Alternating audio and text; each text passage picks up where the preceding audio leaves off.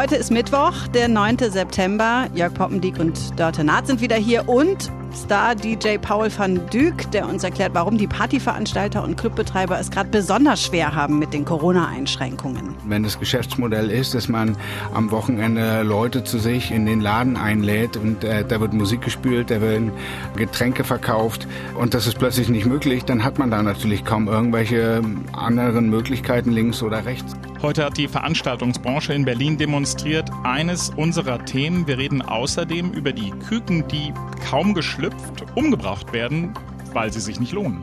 Und wir reden über Moria, das Flüchtlingslager auf der griechischen Insel Lesbos. 12.000 Menschen sind da nach dem Feuer in der letzten Nacht obdachlos. News Junkies. Was du heute wissen musst. Ein Info-Radio-Podcast krass, oder? 12.000 Menschen obdachlos. Hm. Und bei Twitter trendet seit heute Morgen auch der Hashtag Wir haben Platz.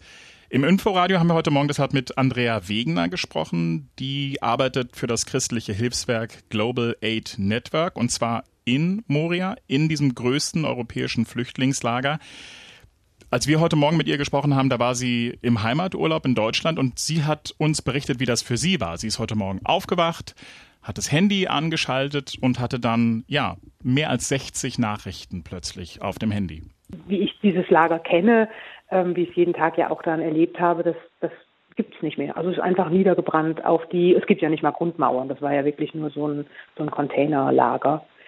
Ähm, was mich wundert und tatsächlich auch äh, erstaunt ist, dass es tatsächlich keine Todesopfer zu geben scheint. Wir haben diese Katastrophe lange kommen sehen und uns immer gefragt, wie die Leute da je rauskommen können. Ähm, das ist ein Riesenwunder. Da bin ich so erleichtert, dass ich es kaum ausdrücken kann. Das macht das Ganze ein kleines bisschen erträglicher.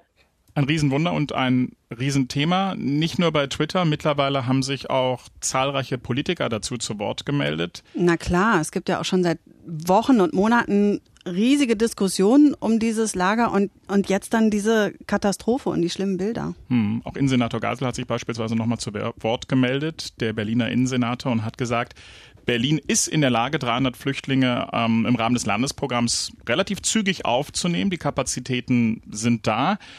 Allein man warte im Grunde nur noch auf das Go von Innenminister Seehofer.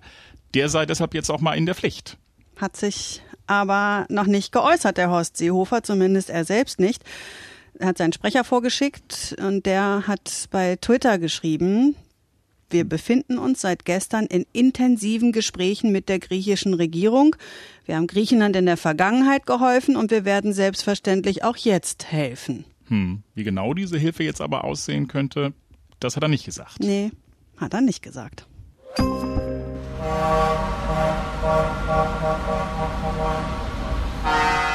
So klang das heute hier bei uns vorm Inforadio. Es gab ein Autokorso und eine Demo vor dem Brandenburger Tor.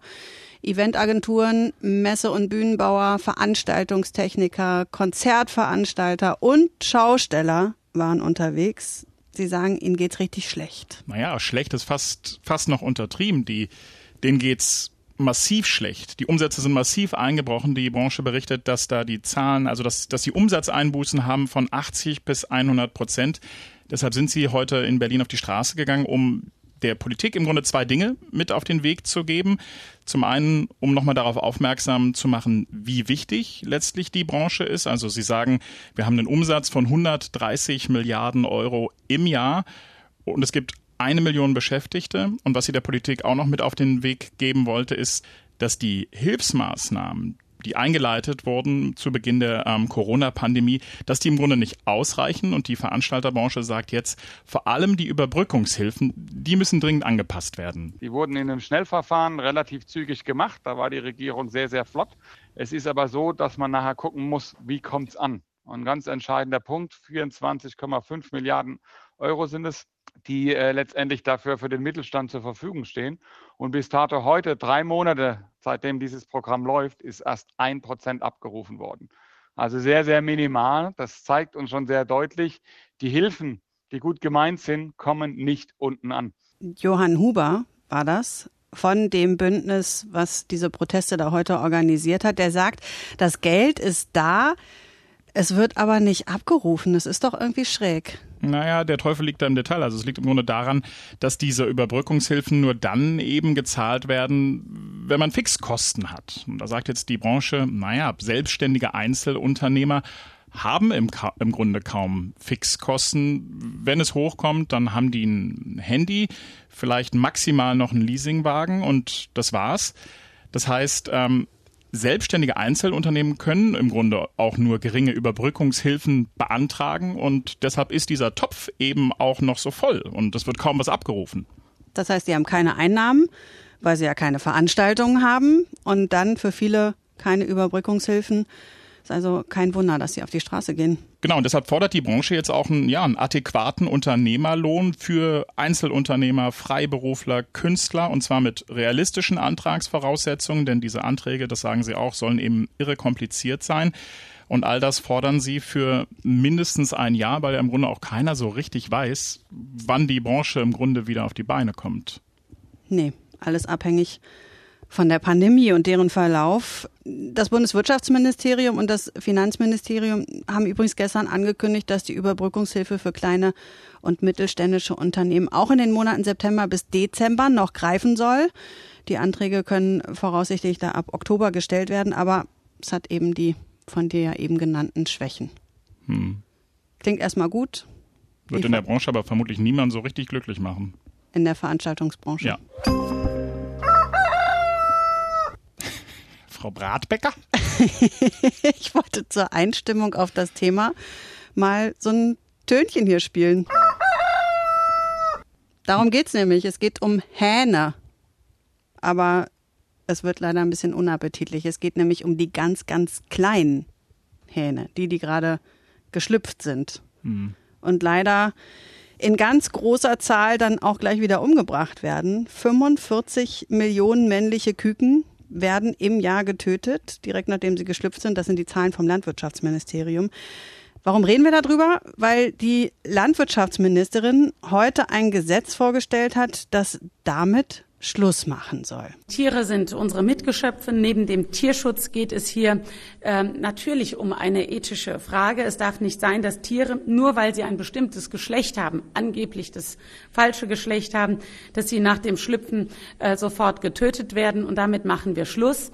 Ab Ende 21 ist das Kükentöten flächendeckend in Deutschland verboten. Die Brötereien haben hinreichend Grund und Zeit gehabt, ihre Betriebsweise umzustellen. Hm. Ende 21. Also zum einen klingt sie relativ drohend, auf der anderen Seite finde ich, bis Ende 21 ist noch relativ viel Zeit. Also ich meine, das muss noch in, die, in den Ressorts, in den einzelnen Ministerien abgestimmt werden, das geht ins Kabinett, dann in den Bundestag. Aber 21, warum brauchen die so lang? Na, das erschließt sich so richtig erst, wenn man die Geschichte ganz vorne anfängt. Da geht es um eine Überbrückungszeit spielt auch ein Gerichtsurteil eine Rolle. Lass uns die Geschichte mal von vorne erzählen, dann versteht man es, glaube ich, äh, besser. Die Frage ist ja erstmal, warum überhaupt so viele äh, Küken getötet werden. Hm. Ähm, das ist eine Nebenwirkung der modernen Züchtung der Hühner. Früher war es ja so auf dem Bauernhof, die Hennen haben die Eier gelegt, die männlichen Küken, die hat man behalten, weil man da dann das Fleisch benutzt hat. So, das hat sich aber geändert nach dem Zweiten Weltkrieg.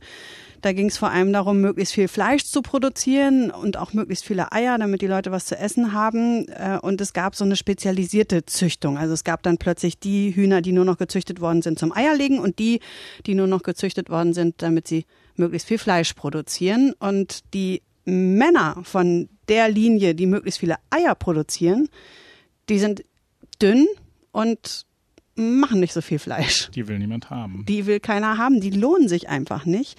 Die muss man viel länger halten. So ein Masthuhn, das braucht irgendwie fünf, sechs Tage, bis es äh, geschlachtet wird. Und so ein, so ein männliches Küken aus der Legehennenreihe sozusagen, das braucht bis zu 22 Tage. Kostet also viel mehr, hm. das zu mästen. Übrigens, beim Einlesen, ich, also das fand ich echt eine witzige Geschichte, na was heißt witzig, eine bemerkenswerte Geschichte, sagen wir so. Äh, da gibt's natürlich extra spezialisierte Tierzüchtungsbetriebe, ähm, die sich auf die Züchtung dieser Legehennen spezialisiert haben. Da habe ich so eine Reportage gehört aus so einem Betrieb, da sagte die Genetikerin, na, es gibt auch ganz spezielle Wünsche. Die Israelis zum Beispiel, die bevorzugen große weiße Eier. In Indien verkaufen sich kleine weiße Eier besser und in Spanien mag man ganz besonders dunkle Eier und für all diese Wünsche haben die genau das richtige Huhn gezüchtet. Fast ein bisschen gruselig. Es ehrlich ist ein gesagt. bisschen spooky, ne? Ja. Finde ich auch. Am Ende geht es doch darum, dass es unwirtschaftlich ist. Vielleicht mal ein paar Zahlen dazu, die das mit dem Rechnen anschaulicher machen. Im Durchschnitt kostet ein Ei in deutschen Supermärkten 18 Cent. Das ist ein Preis, der seit den 50er Jahren nicht angestiegen ist. Krasse Entwicklung, fand ich. Also muss ja logischerweise die Produktion viel effizienter geworden sein, sonst würde ja kein Landwirt mehr Geld damit verdienen. Unsere Reporterin hat letztes Jahr einen Biohof in Brandenburg besucht, der die männlichen Küken leben lässt und aufzieht und dessen Eier, ja, die kosten 50 Cent. Also deshalb werden die männlichen Küken also aus wirtschaftlichen Gründen, ja, geschreddert. Ja, geschreddert ist da immer das große Schlagwort. In Deutschland werden die wohl eher vergast, hat heute die Landwirtschaftsministerin nochmal gesagt. Das heißt, die kommen dann in so eine Truhe, da wird Kohlendioxid dazu geführt und dann hören die irgendwann auf zu atmen. Auch keine schöne Vorstellung, ehrlich gesagt. Nee. Wenn das alle Mist finden, warum wird es dann überhaupt noch gemacht? Ja, zumal es eigentlich auch gegen das Tierschutzgesetz verstößt. Da heißt es nämlich gleich in Paragraph 1, dass es verboten ist, einem Tier ohne vernünftigen Grund Schmerzen, Leid oder Schaden zuzufügen. Dieses Wort vernünftig, das ist in dem Zusammenhang wichtig. Da gab es nämlich dann eben vor etwas mehr als einem Jahr das Urteil des Bundesverwaltungsgerichts. Die haben zwar zum einen festgestellt, dass dieses wirtschaftliche Interesse einer Brüterei, dass das kein vernünftiger Grund im Sinne des Tierschutzgesetzes ist, aber das Gericht hat das Töten trotzdem weiter zugelassen für eine Übergangszeit, weil sie auch gesehen haben, dass die Rechtsauffassung und offenbar auch das Empfinden der Bevölkerung und der Politiker in den letzten 50 Jahren ein ganz anderes war. Da hat eben keiner das so richtig schlimm gefunden und die Betriebe haben sich dementsprechend mit ihrer Produktion darauf eingestellt und das Gericht hat dann gesagt, für eine Übergangszeit ist das Kükentöten also noch okay, also vernünftig Mhm. im Sinne des Tierschutzgesetzes, weil eben wirtschaftlich für den Betrieb vernünftig. Aber wenn es dann gute Alternativen gibt, um das zu verhindern oder anders zu regeln, dann ist es nicht mehr vernünftig. Ist das nachvollziehbar? Ja, absolut. Also es gibt dann zwei Alternativen, in die das Ministerium investiert. Da geht es quasi darum, dass Geschlecht vor dem Schlüpfen oder wie es richtig heißt, vor dem Schlupf. Ich habe heute so viel gelernt über Eier und Hühner und Hennen. Es geht halt darum, vor dem Schlupf das Geschlecht zu bestimmen. Es gibt zwei Verfahren. Das eine ist das spektroskopische. Da wird quasi ein Stück der Eierschale weggelasert und dann ein Lichtstrahl in das Eiinnere geschickt. Und das Blut von männlichen und weiblichen Embryos, das unterscheidet sich und dementsprechend ähm, setzt sich auch das reflektierte Licht anders zusammen. So kann man dann quasi sagen, ob es anhand der Zusammensetzung des Lichtes, ob es nun ein männliches oder ein weibliches Embryo ist in diesem Ei. Einmal hellblau und einmal rosa, oder? Ich lass mich, lass mich nicht in die Details gehen. Ähm, diese Methode, die funktioniert wohl bereits ab dem vierten ähm, Bruttag, ist quasi anwendbar, aber das Problem ist noch nicht praxisreif. Es gibt ein zweites Verfahren und da bestimmt man auch das Geschlecht vor dem Schlupf und zwar mit Hilfe von Hormonen. Das funktioniert aber erst nach dem neunten Bruttag oder ab dem neunten Bruttag und da brennt man mit einem Laser ein winziges Loch, ein irrer Aufwand, wie ich finde, in die Eierschale, holt einen Tropfen Harn des Embryos raus und analysiert dann eben so. Mit diesem Verfahren ist da nun ein männliches Embryo oder ein weibliches Embryo drin. Die männlichen werden dann eben gleich nach der Analyse geschreddert, getrocknet und zu Tierfutter verarbeitet. An all diesen Verfahren gibt es auch Kritik. Da heißt es dann beispielsweise, dass ja die Embryos bereits ab dem siebten Tag ein Schmerzempfinden haben und die Kritiker sagen eben, das ist letztlich keine Geschlechtsbestimmung im Ei, sondern ein Töten im Ei. Gut, es gibt aber auch noch andere Alternativen, die ja vor allem in Biobetrieben schon jetzt gemacht werden, dass man die Bruderhähne einfach leben lässt und die äh, weiter füttert, bis man sie eben dann doch schlachten kann, das Fleisch verarbeiten kann, kostet ein bisschen mehr. Aber ein paar Verbraucher sind ja auch bereit, mehr für so ein Ei zu zahlen, wenn da drauf steht, dass die Bruderhähne ähm, weiter leben dürfen. Und dann gibt's noch die Variante, dass äh, viele Biobetriebe sogenannte Zwei-Nutzungshühner halten. Der Name sagt schon, die können für zwei Bereiche genutzt werden, also für die Eier und für die ähm, Fleischproduktion. Am Ende der Woche werde ich übrigens nochmal zu so einer Art Leistungskontrolle aufrufen, wo ich all das nochmal abfragen werde. Wie das funktioniert mit den Eiern. Weißt du übrigens, wie äh, Küken im Ei atmen, Jörg? Das ist ja mein, das ist ja mein spezielles Learning von nee, das Eis ist des jetzt, heutigen Tages. Das Eis ist jetzt arg dünn, aber bitte, äh, klär mich auf. Die, wenn du so ein Ei aufschlägst, so ein Mhm. Frühstücksei, dann ist das hohl oben, richtig? Kleines Ja, Luftloch aber immer? darin.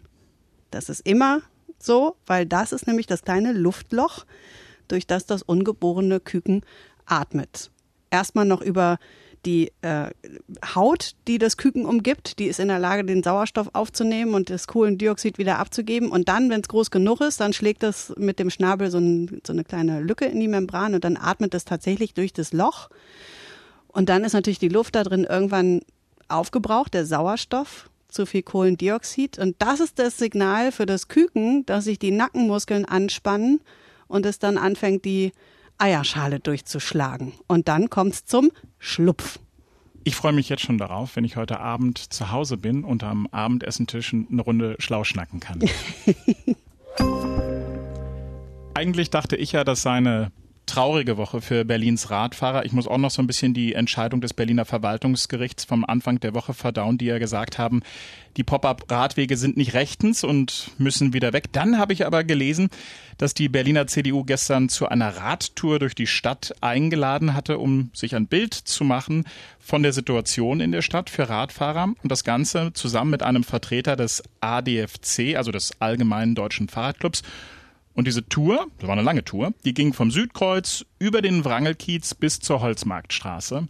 Die Berliner äh, CDU, die will ja sowieso schon länger so ein bisschen, äh, kann man da sagen, auf den Zug aufspringen? Auf den Sattel springen. Ja, die will vielleicht. ihr, also die hat ja auch das Image, glaube ich, ne, so eine Autofahrerpartei zu sein. Davon wollen sie weg. Ja, die wollen die Fahrradfahrer mitnehmen. Eigentlich sagen sie immer, sie wollen, dass alle Verkehrsteilnehmer gut durch die Stadt kommen. Aber die Fahrradfahrer und überhaupt das Fahrradfahren als Thema, das hat es ihnen irgendwie angetan. Aber interessant fand ich ja, das hat unser Reporter erzählt, der da dabei war bei dieser Tour, dass der Generalsekretär der Berliner CDU, Stefan Evers, zu diesem Termin mit dem Leihfahrrad kam und naja, er hat auch ein bisschen gestöhnt. Kopfsteinpflaster ist der Feind des Radfahrers. Das war jetzt wirklich die Hölle, hier einmal durch die Kieze zu fahren, um an den Treffpunkt zu kommen. Also wir könnten, aber wirklich, ich- mir geht so viel durch den Kopf. Wir könnten uns jetzt über den schwächelnden Evers lustig machen. Machen wir aber nicht. Hashtag Glashaus, denn du, Dörte, bist heute mit dem E-Bike zum Inforadio geschossen und ich bin mit dem Auto Ja, gekommen. sag's, sag's, du bist Autofahrer. Ja, genau. Also ich meine, ich fahre immerhin Fahrrad und auch auf dem E-Bike ist Kopfsteinpflaster nicht angenehm. Insofern Ist das teile ich Fahrradfahren, diesen. ja, wenn man mit einem E-Bike Okay, unterwegs ist? lass uns das jetzt, äh, la- lass uns rausgehen und das gleich dann weiter bereden, ja? Schach ist doch auch kein Sport. Ich fühle mich sehr provoziert. Ich versuche es äh, einfach wegzuatmen. Ich trete natürlich trotzdem total rein. Es unterstützt mich ja nur. Und ich bin umso schneller hier bei dir im Sender. Ja, vielleicht könnt ihr uns bei diesem Problem helfen, indem ihr uns ein Feedback schickt. Und zwar äh, an die E-Mail-Adresse newsjunkies.inforadio.de. Wir freuen uns, Die sollen jetzt beurteilen, ob das Fahrradfahren ist oder nicht. also würde mich interessieren. Also ich meine, wir beide sind ja ganz offensichtlich nicht in der Lage, diesen Disput am Ende des Tages zu klären. Und ich will auch nach Hause meiner Frau das mit den Eiern erzählen. Vielleicht können die uns aber auch einfach schreiben, ob sie dich auch so impertinent finden wie ich gerade.